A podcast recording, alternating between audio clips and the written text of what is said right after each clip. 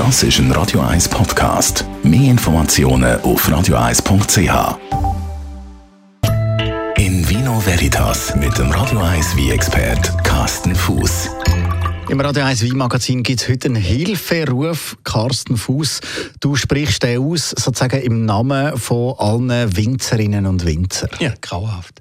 Nein, mir ist das aufgefallen, ich bin am Wochenende Region Regensberg, Dielsdorf äh, unterwegs gewesen, am Wandern und Läger über.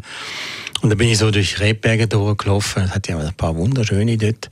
Und dann ist mir wieder mal aufgefallen, wie viel äh, Trauben weggefressen sind. Oder? Und dann habe ich mir zuerst überlegt, ja gut, das sind ja wahrscheinlich Wespe und Dachse und Reh und was weiß ich noch für Viecher, wo das Zeug wegfressen.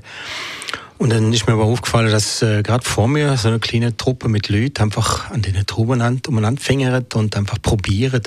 Und äh, ich verstehe es ja schon auf eine Art, dass eben, wenn die Trauben da so rief hängen, schön prall und sehen süß, richtig süß aus. Und das ist schon die Verlockung groß, dass man dann einfach mal Eis nimmt und denkt, ja gut, komm, ich probiere die mal, ob die schon rief sind.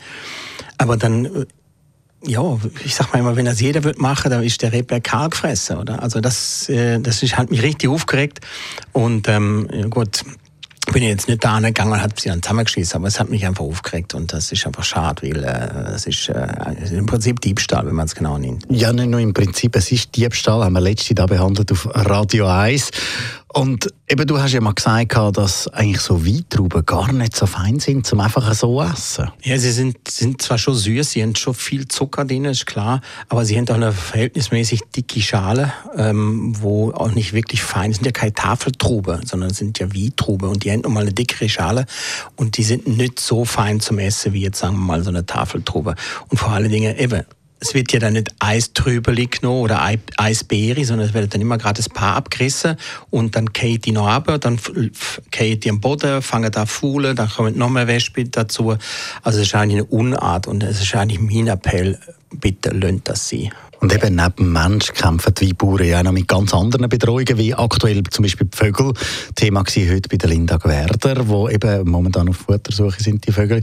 Und äh, was gibt es eigentlich sonst noch, was, wo da so über die Trauben ein bisschen bedroht? Dann hat es verschiedene Flüge, also Insekten generell, äh, dann hat es äh, eben Vögel, dann hat es ähm, Rehe, Dachse, Wildschwein fressen das auch weg. Also es ist ein, ein, ein Riesenaufwand für den Winzer, sie in Rebberg vor den ganzen Gefahren Tiere zu schützen. Und äh, ja, da kann man noch so viele Vogelschutzanlagen aufstellen, ähm, wenn die äh, Wanderer und Velofahrer und Leute, die da durchlaufen, einfach die Trauben abpflücken, ähm, dann nützt doch da nichts. In Vino Veritas auf Radio 1.